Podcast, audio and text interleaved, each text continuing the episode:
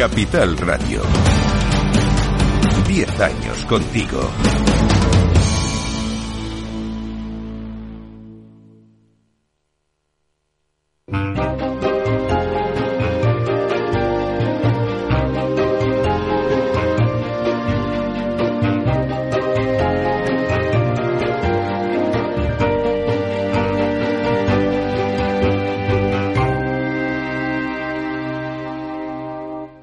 Inversión inmobiliaria. Inversión inmobiliaria.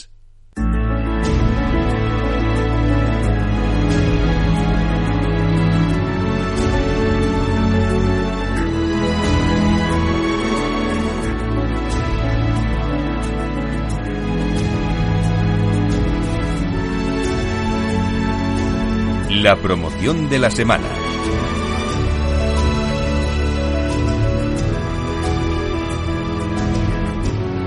Hoy en Inversión Inmobiliaria, en la promoción de la semana, Aedas Homes nos presenta Cian. Con este proyecto de viviendas unifamiliares, Aedas Homes pone en marcha su tercera promoción en el sector de Zenity en la Gaspara en Estepona. Para daros todos los detalles de esta promoción, tenemos hoy con nosotros en directo a Carolina Sánchez Esteve, que es delegada de Aedas Homes en Costa del Sol y gerente de esta promoción en concreto de Aedas Homes en esta territorial. Así que vamos a dar la bienvenida. Hola, buenos días, Carolina. Hola, Meli. ¿Qué tal? Muchísimas gracias por invitarme al programa, a poder dar a conocer nuestra promoción CIAN. Es un nuevo proyecto residencial que además eh, ponemos en eh, el mercado en el sector de Zenity, en La Gaspara, en Estepona. Y además se trata de un proyecto exclusivo formado por ocho villas con excelentes vistas al mar y diferente a todo lo que hemos hecho antes. Bueno, bueno, bueno, es que nos pones los dientes largos, ¿no? Con estas ocho villas eh, con vistas al mar. Pero si te parece, Carolina, antes, ¿qué significa la promoción CIAN para AEDAS Homes? Pues mira, para AEDAS Homes CIAN es un proyecto clave, clave en el sector de Zenity, ya que con este proyecto consolidamos el posicionamiento del sector por encima del entorno. Es con un tipo de cliente que es el que queremos para el sector, un cliente exigente, un cliente que busca su segunda residencia en un sitio tranquilo, pero también accesible, rodeado de naturaleza y desde luego con inmejorables vistas al mar. ¿Podríamos hablar un poquito más de su localización? Pues mira, Fian se localiza en las parcelas R7 y 8 del sector, que se encuentran al oeste del mismo. En cada parcela eh, se ubican cuatro viviendas unifamiliares independientes y cada una de ellas eh, cuenta con su piscina y jardín privado la ubicación y su implantación aterrazada consigue que todas tengan vistas al mar. Qué maravilla. ¿Y cuáles serían los puntos fuertes de este proyecto, Carolina? Pues Cian tiene muchos atributos, pero si tengo que decantarme por dos puntos fuertes, diría que por un lado su exclusividad y diseño, ya que se trata de villas, se trata de villas con un diseño arquitectónico súper cuidado, con altísima calidad y para un público muy exigente. Y por otro lado, sus inmejorables vistas al mar. Al final, el cliente de Zenity es amante del mar y es el atributo que busca en el sector. Hablemos de la promoción en sí y de sus viviendas. ¿Podrías darnos más detalles? Sí, claro. Eh, Cian, eh, como he comentado, lo forman ocho villas unifamiliares independientes con piscina y jardín privados. Las viviendas cuentan con más de 300 metros cuadrados construidos interiores y además tienen 230 metros cuadrados de jardín y de terraza exterior. Cada villa cuenta con su piscina privada con vistas al mar y la piscina tiene más de 30 metros cuadrados de lámina de agua. Cada villa se ha diseñado con el máximo detalle y cuidado y con muy, buenas calidades. Eh, tiene una arquitectura contemporánea y además se permite adaptar a las necesidades de cada cliente con un servicio select a la carta. ¿Qué podríamos destacar de estas viviendas? Algo que lo primero que tendríamos que pensar. Pues para mí las viviendas de Cian destacan principalmente por su exclusividad y por su privacidad. Se trata de villas con, estancias muy amplias, generosas, con zonas exteriores y están concebidas en dos alturas. Una primera planta desde la, eh, que se accede desde el exterior, que tiene un salón comedor de más de 50 metros cuadrados, y luego hemos eh, proyectado una cocina de concepto abierto que se integra perfectamente en el interiorismo de la vivienda y forma parte de esta estancia principal. Y además en esta primera planta eh, hay una habitación, un dormitorio con vestidor y baño que se puede adaptar también a las necesidades de, cada cliente. En la planta baja eh, se encuentran tres dormitorios con tres baños en suite. El master bedroom tiene una superficie de más de 27 metros cuadrados y todos ellos tienen salida directa al jardín de planta baja. ¿Y qué podrías decirnos sobre sus medidas de sostenibilidad? Bueno, como sabes, eh, para Eras Homes el compromiso con la sostenibilidad es prioritario. Las viviendas de Cian cuentan con una calificación energética AA, lo que reducirá el consumo y emisiones de, las viviendas. Y bueno, aplicamos las eh, medidas de sostenibilidad contenidas en nuestro libro verde. Eso hará que la vida de los clientes sea más saludable y responsable con el entorno. En concreto, las viviendas de Cian pues, cuentan con aerotermia individualizada, con sistemas de renovación de aire interior, con zonificación termostática, además tienen apoyo de instalación fotovoltaica y bueno, y otras medidas que, que favorecen la sostenibilidad y el medio ambiente. Claro, ¿y en qué fase se encuentra ahora mismo el proyecto? ¿Cómo van las ventas? Pues han inició su comercialización a principios de diciembre, por lo que llevamos, bueno, pues prácticamente ni dos meses en comercialización. Pero al ser un producto tan diferente al que tenemos actualmente en el sector, y no tiene competencia en el entorno, está teniendo un interés superior al resto de promociones. Es un sector con una fuerte demanda debido a los atributos y su cercanía al mar y la verdad es que tenemos muchísima confianza en este producto. Nos dices que, claro, el, interés es superior ¿no? al resto de las promociones, pero ¿cuál es el perfil del cliente que, acude a Cian? Pues AEDAS ha diseñado un producto residencial para un cliente exigente, que quiere tener una segunda residencia exclusiva y adaptada a sus necesidades con un carácter especial y diferenciador. El cliente busca mar, clima, naturaleza y privacidad, pero quiere a la vez buenos accesos y servicios en el entorno. Eh, al final, el porcentaje de cliente extranjero en este sector es muy alto. Eh, y sobre todo debido a la presencia de dos aeropuertos internacionales a muy poquitos kilómetros, el de Málaga y el de Gibraltar. Bueno, y ya para acabar, Carolina, a los interesados que nos estén escuchando y quieran adquirir alguna de las viviendas de Cian, ¿cómo pueden obtener más información? Pues muy fácil, pueden contactarnos a través de diferentes medios.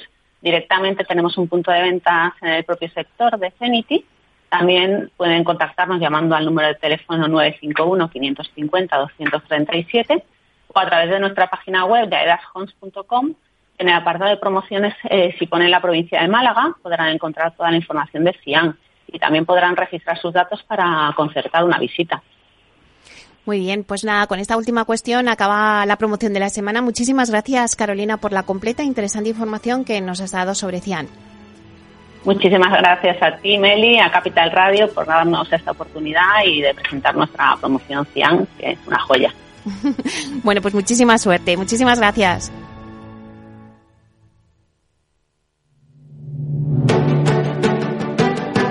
una piscina infinita, una terraza con vistas, un gran salón para invitar a la familia, o todo a la vez. No importa lo que estés buscando para tu nueva casa, en Aedas Homes lo hacemos realidad. Entra en aedashomes.com y sal de la fila de los que sueñan. Aedas Homes, tu casa, por fin.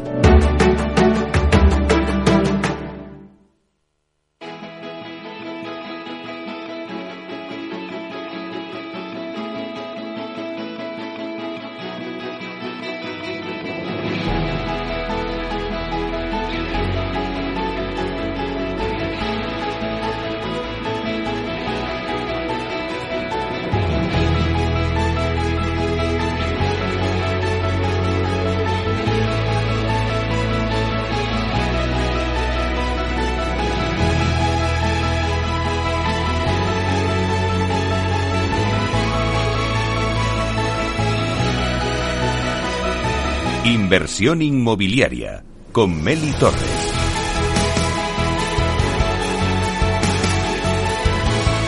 La entrevista. Pues hoy la entrevista de la semana se la dedicamos a Alberto Fernández Ayer de Roda, que es consejero delegado del grupo Sebel Primes y que es una compañía que se ha consolidado como la empresa líder del mercado de software inmobiliario, poniendo a la organización a la vanguardia en la innovación, ofreciendo la mejor experiencia al cliente y aumentando año tras año la cuota de mercado y la rentabilidad de la compañía. Así que tenemos ya aquí a Alberto con nosotros en el estudios. Vamos a darle la bienvenida. Buenos días, Alberto. Muy buenos días, Meli. Un placer y gracias como siempre. Bueno, con Alberto siempre hablamos de tecnología e innovación, así que eh, Fíjate, Alberto, en una entrevista que tuvimos hace, pues, no sé, unos meses ya, me decías que la profesionalización es lo que ha llevado obligatoriamente a la digitalización en las empresas. Que ya no se pueden tomar decisiones en base a sensaciones, me decías. Se tienen que tomar en base a los datos. Bueno, pues si te parece, vamos a empezar hoy hacer un repaso de todas las herramientas que han crecido en la digitalización en el sector inmobiliario. ¿Qué te parece? Estupendamente. Eh, yo creo que ahí, Meli, eh, además de hablar de, herramientas, hablaríamos de ámbitos de crecimiento, ¿no? Creo que hay tres ámbitos fundamentales en los que sí hemos visto florecer herramientas de todo tipo. El primero que tiene que ver con todo lo que es comercialización, gestión de clientes, relaciones con clientes, ¿no? Hay fundamentalmente el tema de los CRMs, eh, con todo lo que es el marketing automation, yo creo que, que, está teniendo un, fuerte acelerón. Eh, por supuesto, la firma digital, el COVID trajo esa ventaja, ¿no? Y de que, lo que los que pensaban que nada más podían firmar eh, reservas y contratos de compra-venta a mano, pues iba a ser imposible hacer la firma digital, pues mira, ahora ya todo el mundo lo tiene como parte de su día a día integrado. Las visitas virtuales, la capacidad de ver las viviendas por dentro, eh, antes era anecdótico y ahora cada vez vemos que son parte del día a día de cualquier promotora o cualquier incluso en, en inmobiliaria, en segunda mano, etcétera.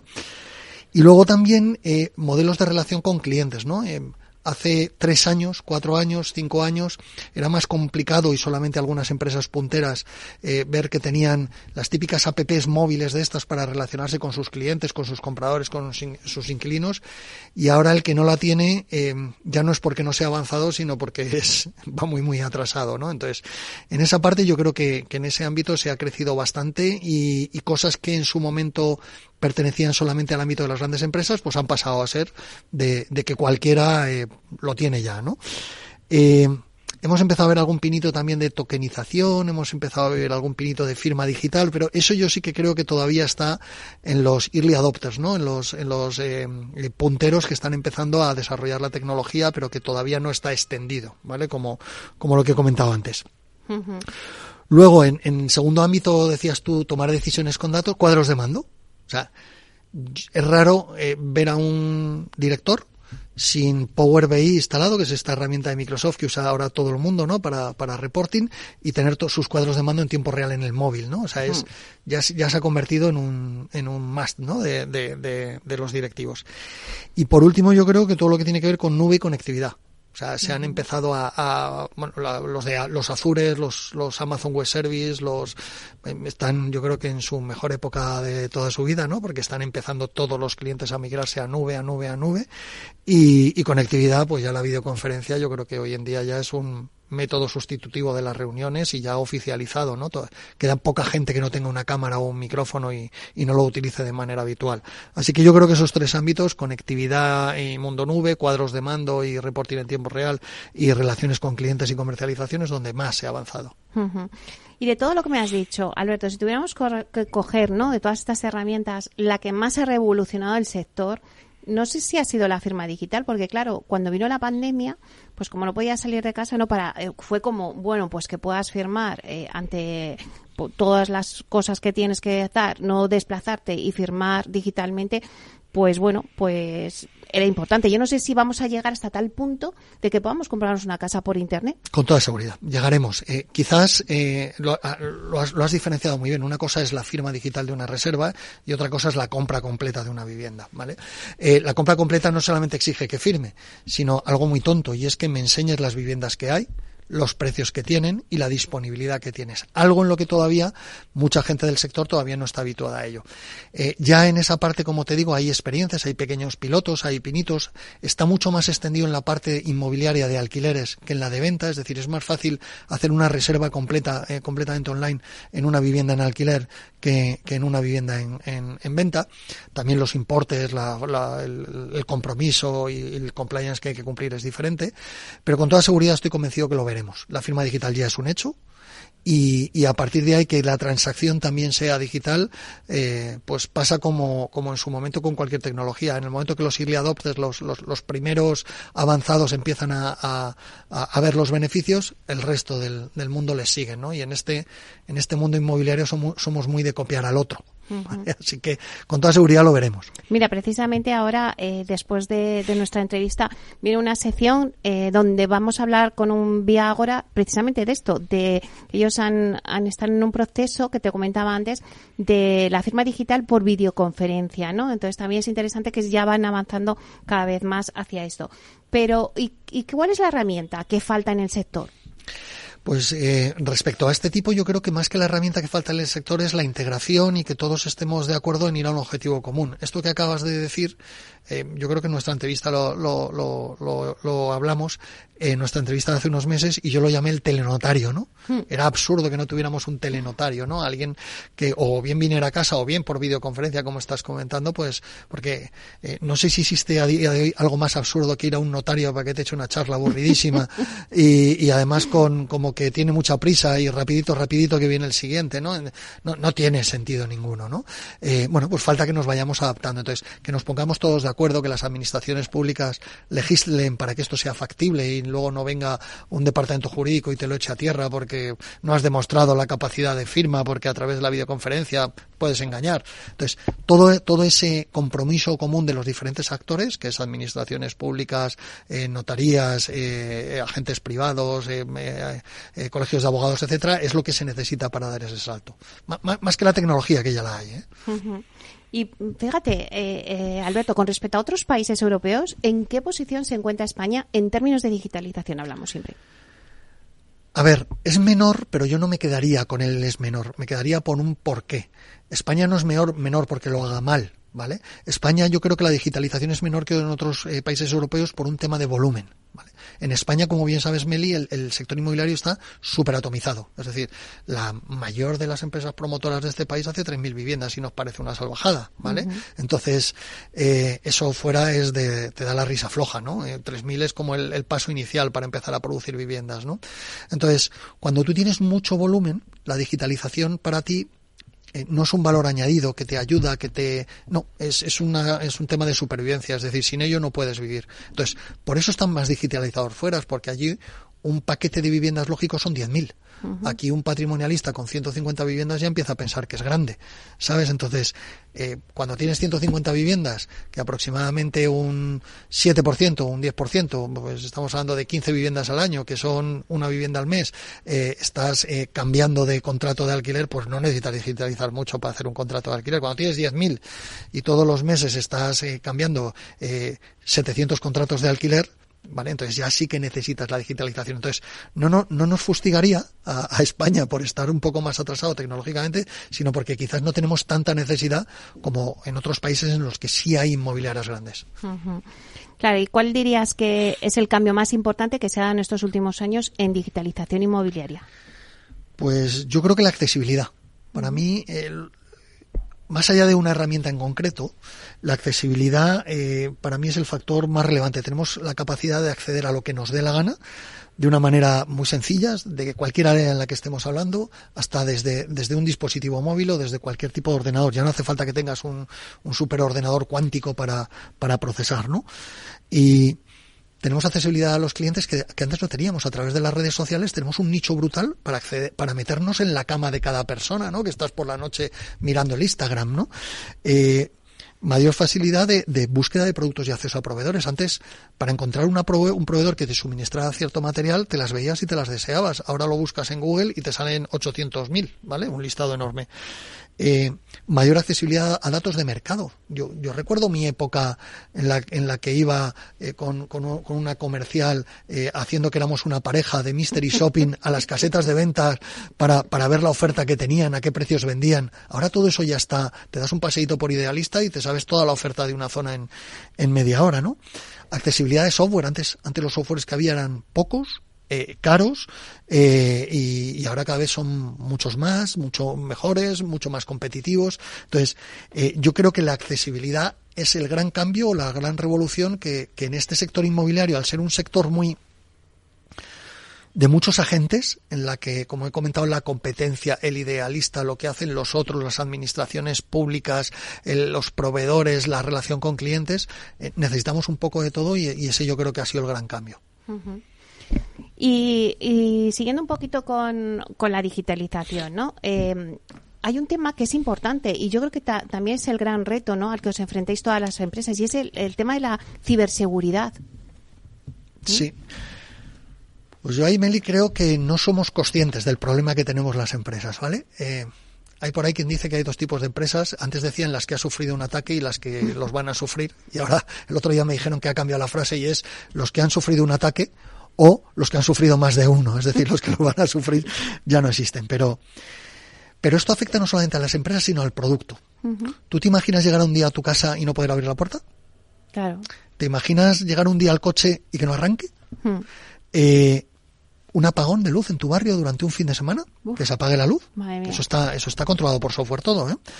¿eh? que un avión de repente se vuelva loco y no sepas muy bien lo que está pasando que los semáforos de una ciudad dejen de, funcionar 30 minutos, nada más. Eso hay un centro, en, en este caso en Madrid, está en la calle Azca, ¿no? Que es el que controla todo eso. Imagínate que eh, ahí hmm. pasa cualquier cosa y entraría el caos que se produciría en hmm. Madrid a nivel todo tipo, personal, eh, laboral, económico. Eh, o ya más en el ámbito de las empresas, que de repente pasara algo en tu sistema de gestión y no pudieras cobrar o pagar algo tan tonto como pagar las nóminas de tus empleados o cobrar a tus clientes, o que ni siquiera se, supieras las unidades que tienes vendidas y a los que les tienes que cobrar, porque todo eso se borró, ¿no? Entonces, eh, no hay nadie exento. Eh, yo creo que hemos visto ayuntamientos, hemos visto el ministerio, hmm. hemos visto grandes empresas como Telefónica, que se supone que si alguien no debería ser, o Prosegur, que tiene una división especialista, ¿no? y todo esto hemos visto en las noticias cómo han sido atacados, en algunos de ellos dos, tres, cuatro días, una semana, dos semanas. Entonces, esto es, eh, es un miedo porque no somos conscientes de la importancia. Yo ahora mi coche, ya no llevo llaves en el coche, yo abro con mi móvil, pero, pero eso significa que hay mucho software. Y si mañana alguien se mete en mi coche y me dice que no me abra, o peor, que me dé un frenazo en mitad de una carretera y cree un accidente, o yo, yo creo que vamos hacia un mundo en el que intentamos eh, a mi perro cuando le echo la bronca me mira así como para abajo, ¿no? y yo creo que las empresas estamos haciendo lo mismo. Miramos así un poquito para abajo como, como diciendo, esto no me quiero enterar lo que me estás diciendo, ¿no? Pero es un problema real y yo creo que es el gran reto del sector inmobiliario, porque no es lo mismo que, que no te funcione un aparatito, un móvil, a que no puedas abrir la, puerta de tu casa. ¿Vale? o, o, no es lo mismo eh, lo que he dicho, bueno, pues el coche ya te cogerás un taxi o lo que fuera, a que de repente haya un apagón, ¿no? Y, y, alguien entre en el sistema de gestión de electricidad de tu urbanización y haga un apagón general. O, entonces, creo que tenemos muchos retos ahí, tanto en el lado del producto que fabricamos como en el lado de, de de la empresa, ¿no? De los, de los sistemas de gestión. Y ojo, no estoy hablando de nada moderno.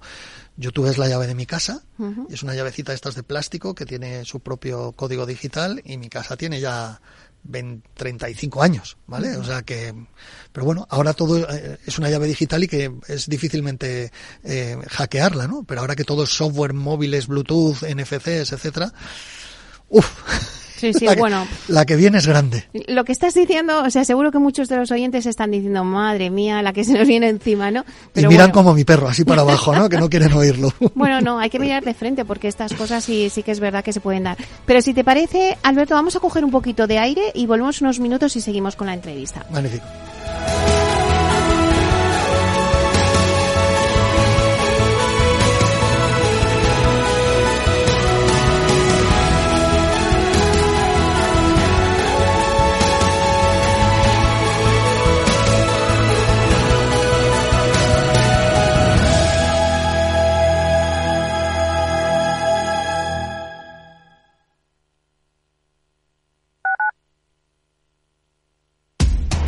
Información, análisis, previsiones, recomendaciones, todo lo que necesitas saber para tomar tus decisiones de inversión en Mercado Abierto, de 4 a 7 de la tarde con Rocío Arbiza, Capital Radio.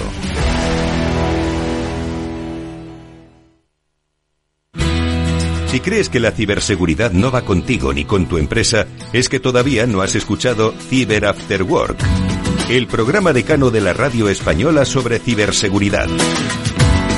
De la mano de Eduardo Castillo y acompañado por Mónica Valle y Pablo Sanemeterio, te ayudamos a proteger tu empresa de las múltiples amenazas que circulan por la red. Cyber After Work. Todos los lunes a partir de las 7 de la tarde en la sintonía de Capital Radio.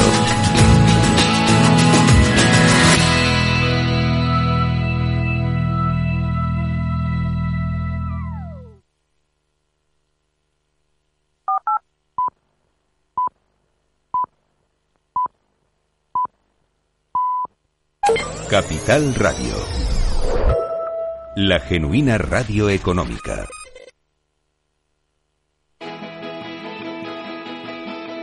Inversión inmobiliaria con Meli Torres. La entrevista. Pues estamos con Alberto Fernández ayer de Roda, consejero delegado de Grupo Sebel Estábamos hablando de digitalización, de las herramientas, pero vamos a hablar también del Grupo Sebel. Eh, pues nada, Alberto, ¿en qué estáis trabajando para este año 2024? Porque muchos dicen, este año va a ser el año de la inteligencia artificial, ¿no? Es lo típico que ahora oímos. Bueno, no sé en qué estáis trabajando vosotros, cuéntanos. Lo que pasa que hemos oído tantas veces este es el año de, nos pasó con la transformación digital, seguimos sin transformarnos, nos pasó con el Proctec, acuérdate que se empezó a hablar de Proctec y todo el mundo no se hablaba, no había evento que no tuviera una, una vertical de Proctec. Eh, luego tuvo sus pinitos, si recuerdas, hace tres años el metaverso y aquello murió en el intento mm. y ahora es la IA, ¿no? El, que te vas a morir, la IA. Pues mira, yo te voy a contar, el otro día tuvimos una comida en las oficinas, eh, los famosos think tanks que hacemos en Prines. con directores de tecnología de las empresas más relevantes del sector inmobiliario y preocupado todo el mundo por la tecnología, pero hasta cierto punto. Cuando empiezas a tirar y a, y a, y a de verdad a rascar, todavía no hay casos de éxito, todavía la inteligencia artificial no se está aplicando. De hecho, había pocos pilotos en marcha, ¿vale? Uno que es de arquitectura generativa, yo creo que ha estado Ana aquí alguna vez en algún mm. programa con, con, su proyecto de arquitectura generativa. Alguna cosa que tiene que ver con ordenamiento de la, con, con ordenar la documentación y la gestión de la documentación. Y algo que tiene que ver con reporting inteligente a través de volcar todos los datos de la empresa a un GPT grande y que eso te dé cosas, ¿no? Pero, jo, eso eso ya existía hace muchos años. Eh, quiero decir que, no, se ha descubierto ahora. Entonces, eh, yo creo que, estoy convencido que no va a pasar como en el metaverso, es decir, no va a pasar de largo y nos vamos a olvidar, pero que todavía no es el año de la IA en la que veremos la explosión y todas las empresas adoptando esa tecnología en casos concretos. Todavía no hay casos de éxitos concretos. Y en, en personalizando en Prinex, Creo que ya, no sé si te anticipé la vez pasada que habíamos sacado nuestro primer proyecto de inteligencia artificial con Sofía, que es eh, software IA, ¿no? Por eso soft IA, ¿vale? Eh, de software IA, en la que hay una asistente virtual que te ayuda a manejar Prinex eh, desde el punto de vista, oye, ¿cómo hago esto? ¿Cómo puedo, oye, tengo que hacer una remesa, ¿por qué, por dónde entro en Prinex para poder hacerlo? Bueno, pues eso ya está, ya está funcionando, ya es una realidad y además con, con con bastante acogida dentro del mercado. Y luego estamos trabajando en dos proyectos de inteligencia artificial. Uno, que ya he comentado que hay algún piloto, de volcar todos los datos de Prinex en una IA para que preguntarle de una manera natural, oye, ¿qué tal va este año? ¿O cuál es la promoción más rentable de toda la historia? ¿O cuál es el ritmo de ventas que estoy teniendo comparado con el año anterior? Pero de una manera más natural. Y otra, eh, que yo creo que es el futuro de todas las aplicaciones, que tiene que ver con de qué manera podemos hablarle a Prinex. ¿Vale? Y preguntarle cosas que a día de hoy lo haces con el ratón y, es un poco más complejo, ¿no? Y, que al final tienes que ir al informe para obtener lo que quieres y, bueno, pues poderle preguntar a Prines o hablarle a Prines para decir, abre la factura, ok, apruébala, pasa la contabilidad o pásasela a Meli para que la apruebe, ¿no? Eh, eh, estamos trabajando en dos pilotos de ese tipo y ya te iré contando qué tal van saliendo. Bueno, va a ser una Alexa que se va a llamar Sofía. Sí, eso es. En este caso, software es Sofía. Esa ya existe y ahora son los siguientes pasos. Sofía hará más cosas. Bueno, pues es muy interesante. Eh, claro, eh, hablamos de Sebel, pero mm, ¿cómo va a evolucionar el mercado inmobiliario, Alberto? Ya que te tenemos y que tú eres muy experto, porque no solamente desde el ámbito digital, ¿no? sino que, bueno, pues estás en contacto con todo el sector. ¿Cómo crees que va a funcionar este, este sector inmobiliario en el 2024? Pues va a seguir en el camino de la adaptación y yo creo que no por no por gusto o porque nos apetezca sino por por obligación no eh, nos hemos arrastrado por un mundo completamente digital y, y, la gente no somos conscientes ¿eh? ya no hay cajero ha llegado el Bizum, ya todo el mundo hace un Bizum, ya a tu hijo ya no le dices, oye, toma el cajero, no sé cuántos, no. Cada vez hay más teletrabajo, lo está implantando el día a día. Ya hay escuelas de formación online, el Instituto de Empresa, yo soy profe de un curso de ellos y, ya tenemos usuarios que se conectan online, en remoto y YouTube es el canal de conocimiento y resolución de dudas más grande que existe en el mundo.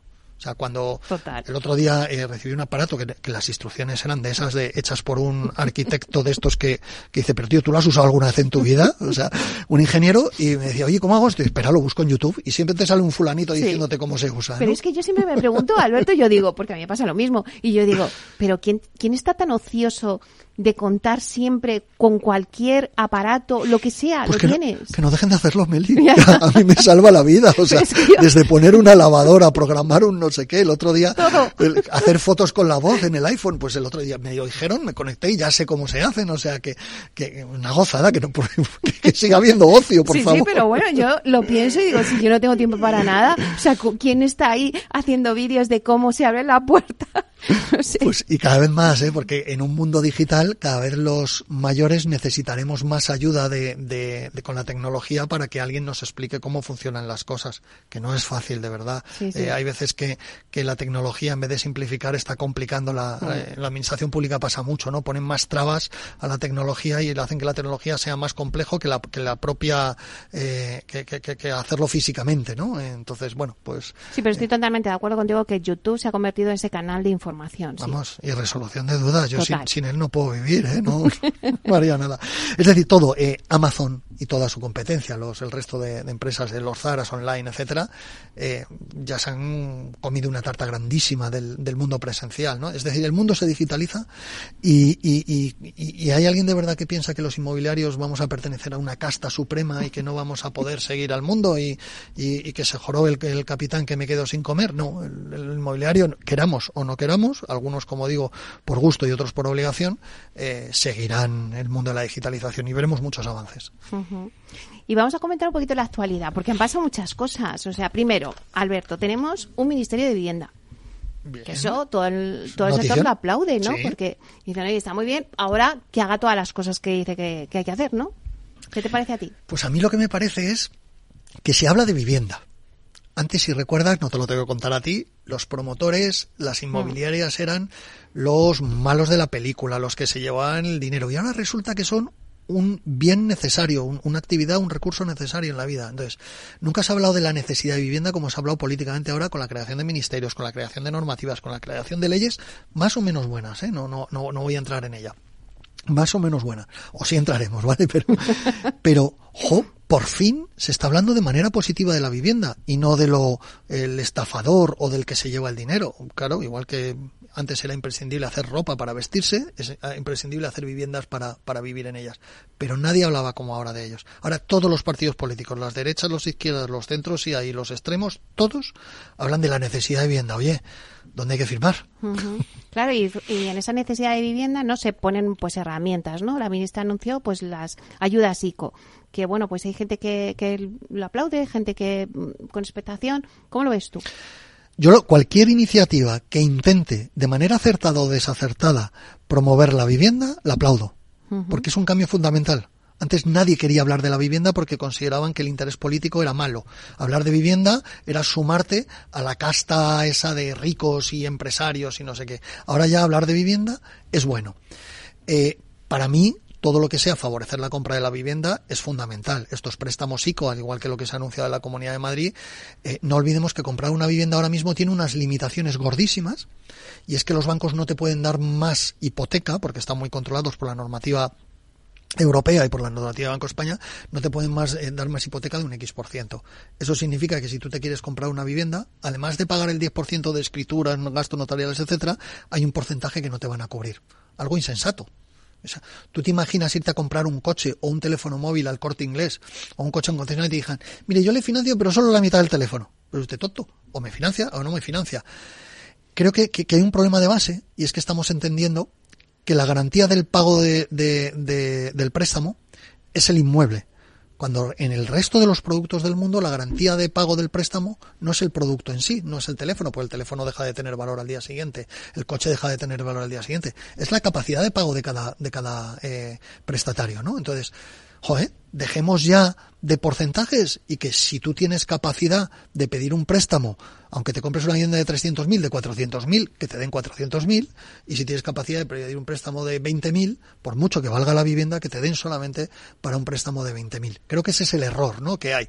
Entonces, eh, eso, estas eh, normativas y estas eh, eh, ayudas, lo que están intentando es suplir esa deficiencia. Hoy hay un 20 más el 10, hay un 30% que los, los chavales los chavales y los no chavales no podemos acceder, no tenemos ese dinero ahorrado, pero sí tenemos capacidad para pagarlo. Bueno, pues que venga alguien y diga, oye, esto es banco porque como somos tontos, eh, pero tontos de cabeza, y nos hemos autolimitado el hacerlo, pues te doy un préstamo con un ICO, es decir, la misma normativa estatal, te, te da un préstamo para lo que la propia normativa estatal le dice al banco que no te dé. Muy absurdo en, complejidad jurídica, ¿vale? Pero, pero en fundamento es eso. Tú necesitas comprar una casa, la puedes pagar, he creado unas leyes para que no te den más de un X por ciento, voy a crear otra ley para darte ese otro tanto por ciento que no puedes. Muy absurdo, pero, pero bien, que todo lo que sea ayudar, bienvenido sea. Claro, eso es lo que me estabas diciendo de la Comunidad de Madrid, lo que anunció Ayuso, ¿no? De dar ese 100% eh, de la compra de la vivienda, ¿no? Eh... Bueno, ese 15% adicional al 80% que da el banco. Eso es, sí, eso, justo. Eh, hay que decirlo así, porque ya teníamos ese 80% ganado de siempre. Pero también anunció una deducción fiscal en el IRPF del 25% para los hipotecados variables. Y se ha montado un revuelo, porque claro, los hipotecados que la pidieron la hipoteca a plazo fijo, dicen que qué pasa con ellos, que por qué se discrimina. Pues, pues pongámosle también. Pero yo creo que las, las normas no pueden ir porque a mí no. Hmm. Es yo también. ¿Vale? Entonces, eh, yo creo que más que una discriminación negativa, aquí lo que ha habido es una discriminación positiva. Es decir, se ha dado una ayuda a determinados y con toda seguridad se acabará dando las ayudas pertinentes a todo. O sea, Meli, de verdad, todo lo que sea ayuda a la compra de vivienda, todo lo que sea ayuda a que la gente que quiere vivir una vivienda, que cada vez es más difícil, pueda acceder a ella, aplaudible. Que la ley que concreta que se saca sea buena o haya que mejorarla, con toda seguridad. Si es que los que hacen las leyes no tienen nada, si lo que, son los mismos que hacen las instrucciones de los electrodomésticos. hay que ir a YouTube. Entonces hay que ir a YouTube para informarse. Pues sobre todo, eh, podrían hacer una consulta pública en YouTube y seguramente eh, los, los juristas que están haciendo esas leyes tendrían la sensibilidad del mercado. Pero de verdad, aplaudamos todo lo que sea favorecer que la gente pueda vivir. Fíjate, viendo antes has nombrado Idealista, ¿no? Y alguno de sus miembros de Idealista ponía en un post, eh, ayudar a conseguir una hipoteca es una opción razonable, pero no hay un problema de demanda. Si queremos resolver el cuello de botella inmobiliario, tendríamos que alegrarnos si empezamos a ver bosques de grúas en los mercados donde es necesario construir más casas, ¿no? Esa es la, la clave.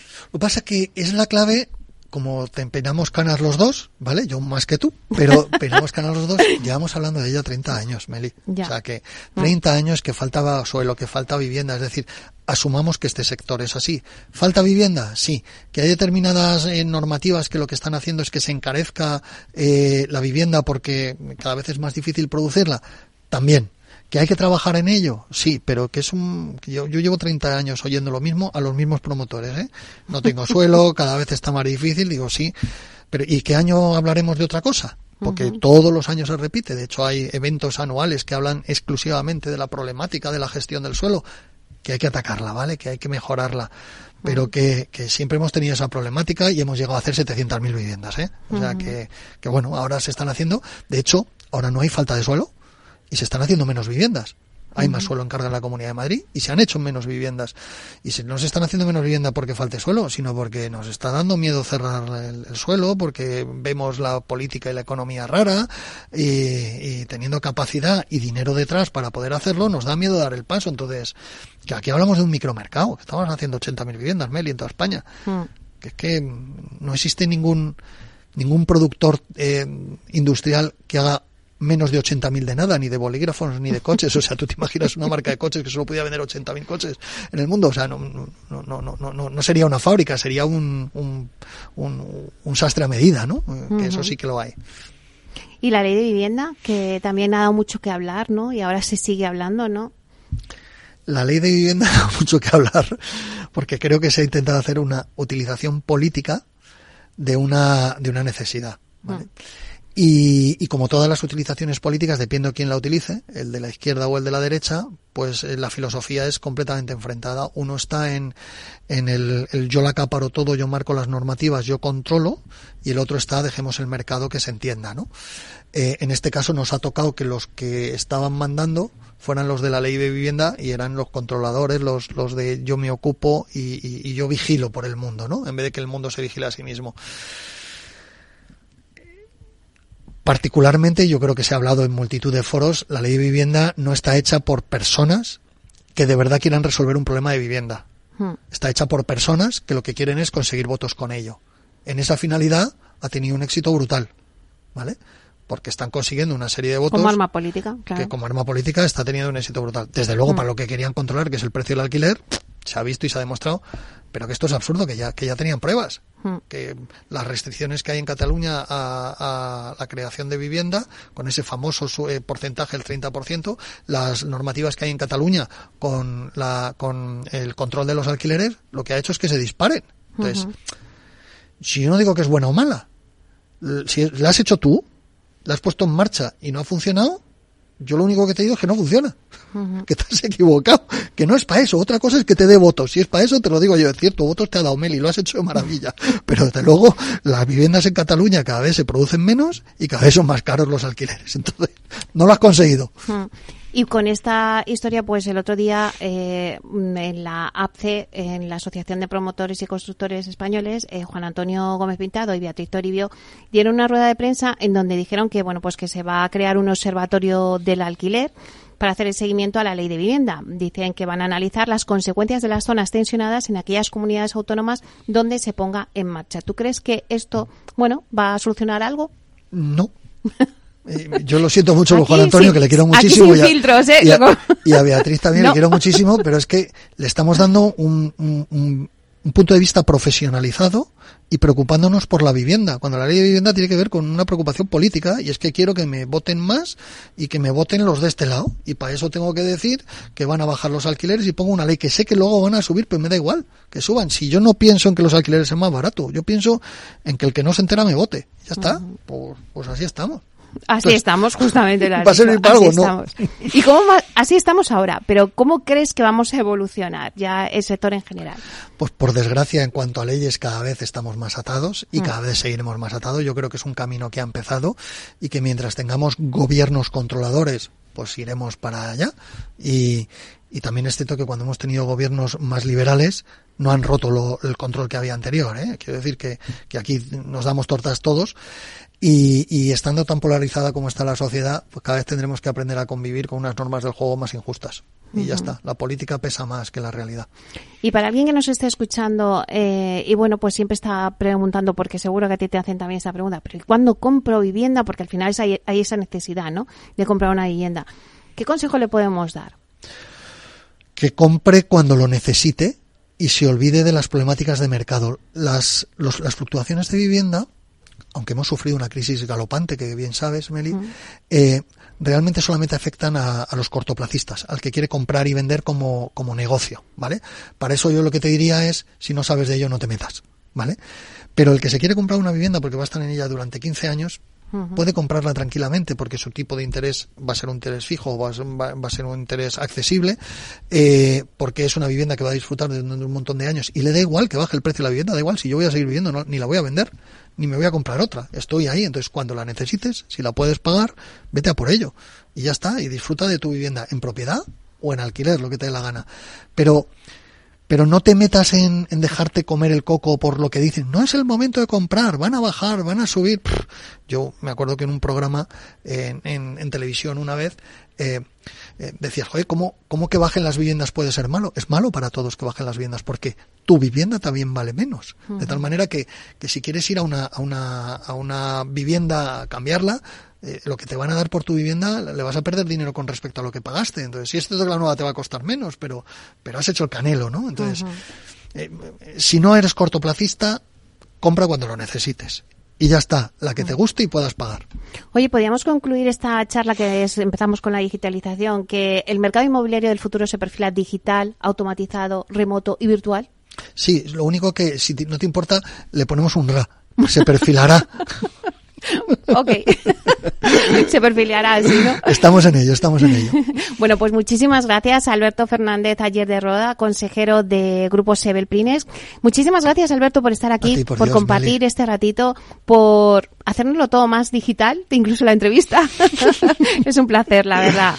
Igualmente, Meli, un verdadero placer y a tu entera disposición para siempre que quieras. Pues nos vemos pronto para analizar cómo va el tema tecnológico y digital en el sector. Cuando tú digas. Un abrazo. Hasta pronto. Hasta luego.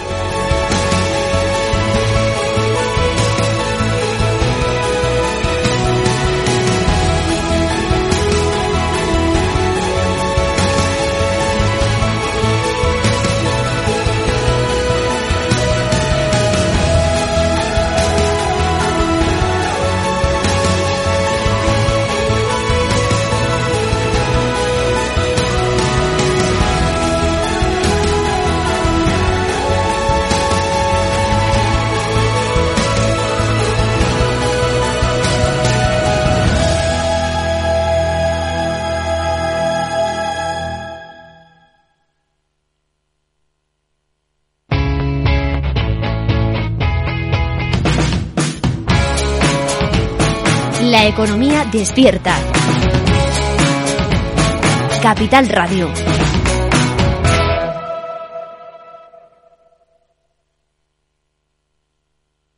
Inversión inmobiliaria con Meli Torres.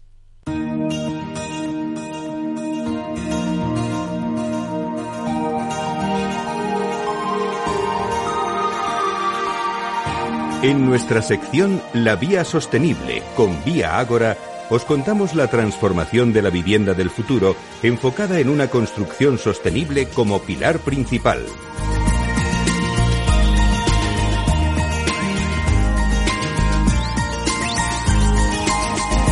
Bueno, pues hoy en la Vía Sostenible os hablamos de digitalización de actos jurídicos y notariales. Y es que en el ADN de la Corporación Vía está la innovación y la digitalización para hacer más eficientes todas las fases de la cadena de valor. Este año la compañía inicia un nuevo proyecto de digitalización de actos jurídicos y notariales, dando un paso más hacia la sostenibilidad. La iniciativa consiste en colaborar con notarías más digitalizadas y ser pioneros en la firma por videoconferencia de documentos notariales. Bueno, pues para hablar de todo ello tenemos hoy con nosotros a Marta López, eh, que es directora jurídica de Vía Agora. Buenos días, Marta. Buenos días, Meli. Un placer estar con vosotros hoy. Bueno, pues cuéntanos un poquito, Mata, ¿cómo surgió la idea y qué motivo había ahora a iniciar este proceso?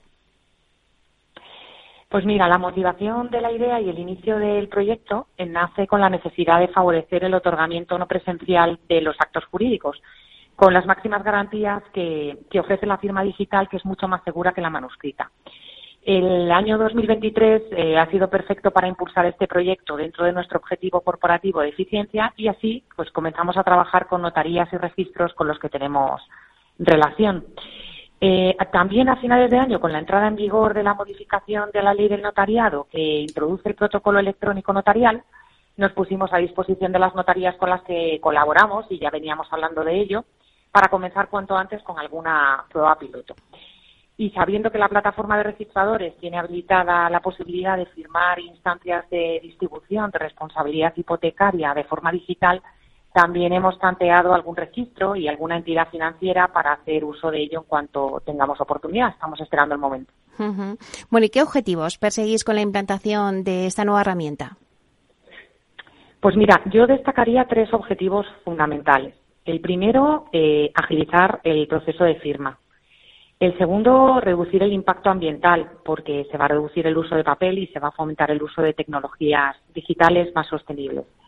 Y por último, eh, colaborar e impulsar a las notarías con las que trabajamos a su implantación, ayudarles en ese proceso de digitalización con el que Vía Agora está absolutamente comprometido.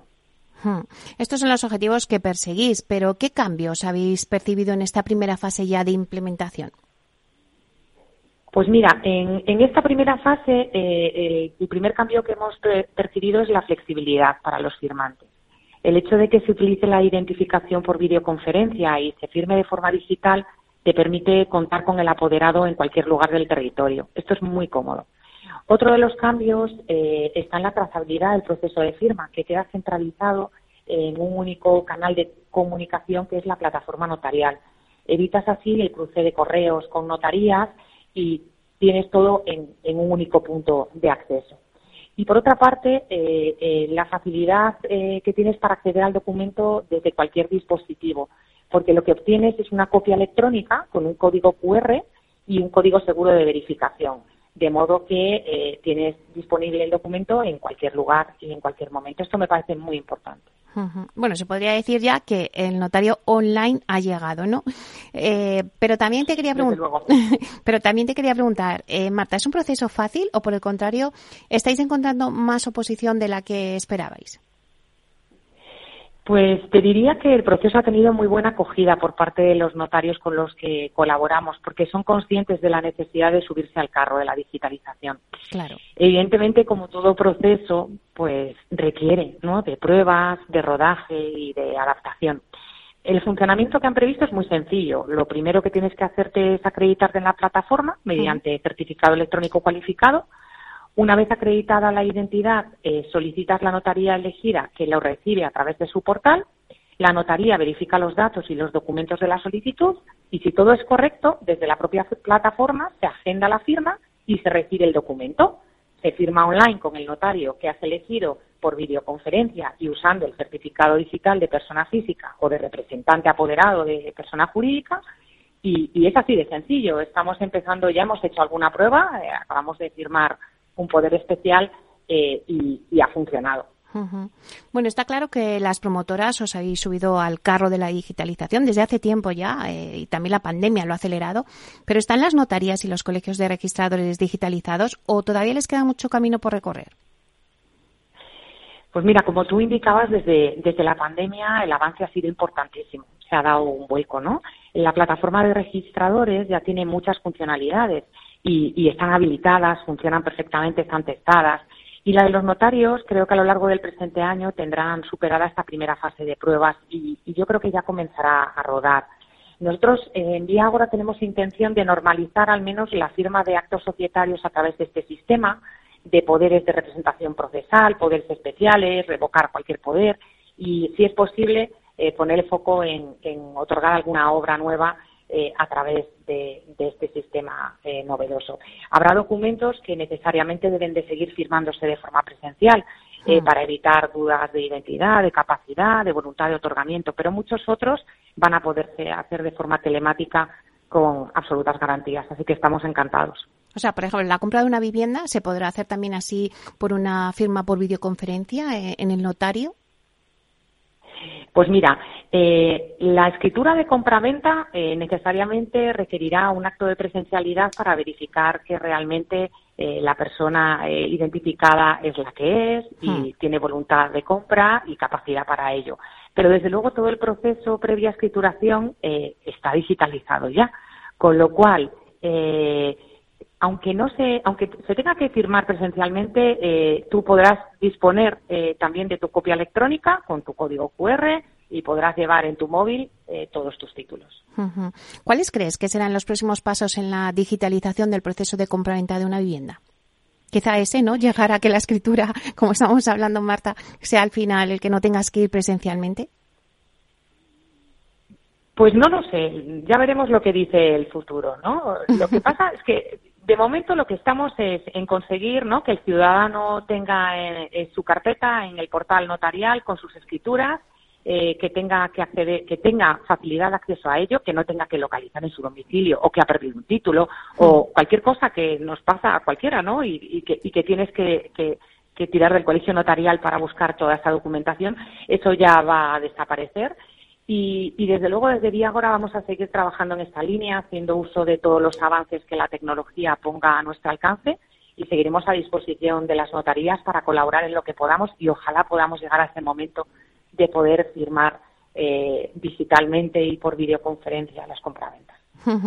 Bueno, pues muchísimas gracias, Marta López Fando, directora jurídica de Vía Agora. Muchas gracias por, por contarnos vuestro proyecto y adelantarnos un poquito el futuro. Gracias a ti por darnos estos minutitos. Un placer. Hasta pronto.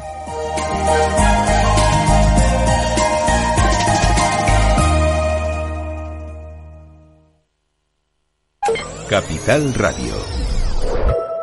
La genuina radio económica. Al mal tiempo, mala helada. El cambio climático lo ha cambiado todo y los riesgos son más y más imprevistos, como las lluvias, las heladas o el pedrisco. Por eso necesitas un buen seguro agrario que garantice tu tranquilidad. Y ahora es el momento de contratar tu seguro de frutales.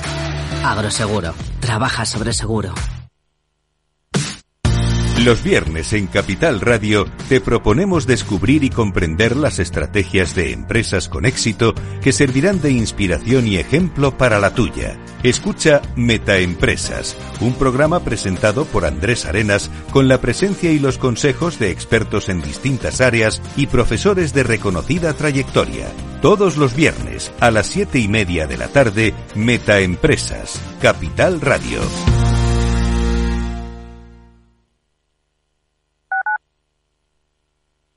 Capital Radio, la genuina radio